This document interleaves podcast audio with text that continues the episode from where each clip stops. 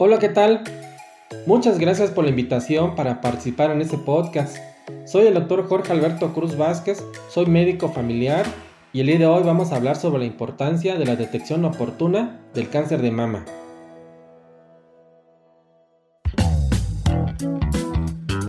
Bienvenidos a Health Radio, el podcast donde destacados expertos en diversos campos de la salud humana abordan los temas que más te preocupan y los que tienes curiosidad de conocer a fondo.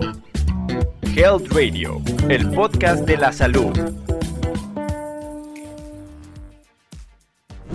El cáncer de mama cobra mucha relevancia en nuestro país al ser el cáncer más frecuente entre la población femenina porque no solamente afecta la calidad de vida de la propia paciente, sino afecta también a todo el entorno familiar y en toda la sociedad. Y también es un problema de salud pública para nuestro país. Entre los factores de riesgo para desarrollar el cáncer de mama, hay factores modificables y no modificables. Su nombre lo indica, hay situaciones que ya no se pueden cambiar, como es nuestra genética y etc. Pero hay situaciones que sí podemos cambiar sobre todo dos acciones importantes. Una, evitar el tabaquismo. El tabaquismo hoy por hoy es la causa más común de todos los cánceres, incluyendo el cáncer de mama. Evitemos el tabaquismo activo y evitemos el tabaquismo pasivo. Si no lo podemos dejar, pedir ayuda, pero sí es importante alejarse del tabaquismo. Y la otra situación es cambios en el estilo de vida. A veces se escucha muy trillado esta frase, pero es muy fácil tomar acciones, es decir, evitar el sedentarismo e intentar estar en nuestro peso ideal. Es decir, evitar el sobrepeso y la obesidad. Comer a sus horas, comer a tiempo, sobre todo evitar las grasas, eh, aumentar el consumo de fibras. Esos aumentan nuestra calidad de vida y disminuimos la probabilidad de desarrollar algún tipo de cáncer que incluye el cáncer de mama. De acuerdo a la norma oficial mexicana 041 para la prevención, diagnóstico, tratamiento, control y vigilancia epidemiológica del cáncer de mama, existen tres acciones para la detección oportuna del cáncer de mama. La primera acción corresponde a la autoexploración mamaria. Se recomienda a partir de los 20 años de edad.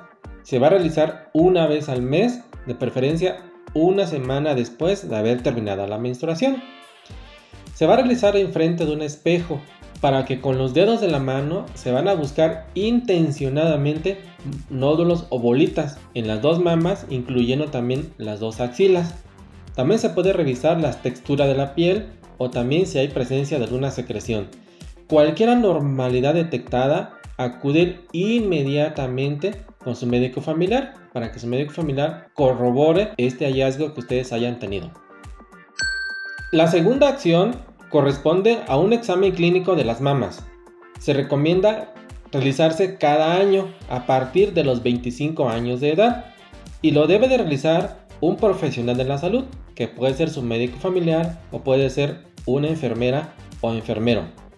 Y el resultado se va a anotar en la cartilla de salud. Es muy importante este seguimiento, por eso deben acudir a su unidad de salud más cercana para que le hagan esta exploración de mama. Y la tercera acción corresponde a la realización de un estudio de mastografía. Se recomienda a partir de los 40 años hasta los 69 años de edad y se va a realizar cada dos años esta mastografía de detección. Es importante acudir a su unidad de salud para que le realicen este estudio de mastografía.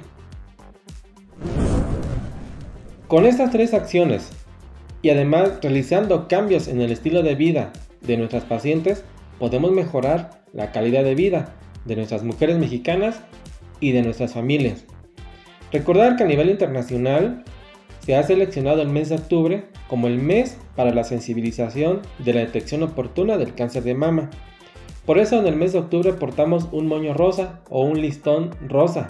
Y no solamente a nivel físico, sino con acciones concretas y directas para la detección oportuna del cáncer de mama y así poder abatir este grave problema y poder ofrecerles calidad de vida a las familias mexicanas. Muchas gracias y nos escuchamos en el siguiente podcast. Esto fue Health Radio, Muchas gracias por acompañarnos. Te esperamos en el próximo capítulo del podcast, con más información especializada, invitados, novedades y sorpresas en temas de prevención y cuidado de salud humana. No olvides darle a like a nuestra página para mantenerte informado de todas las novedades que estamos preparando. Y compártela con tus amigos para que hagamos una comunidad saludable. Hasta pronto, cuídate mucho.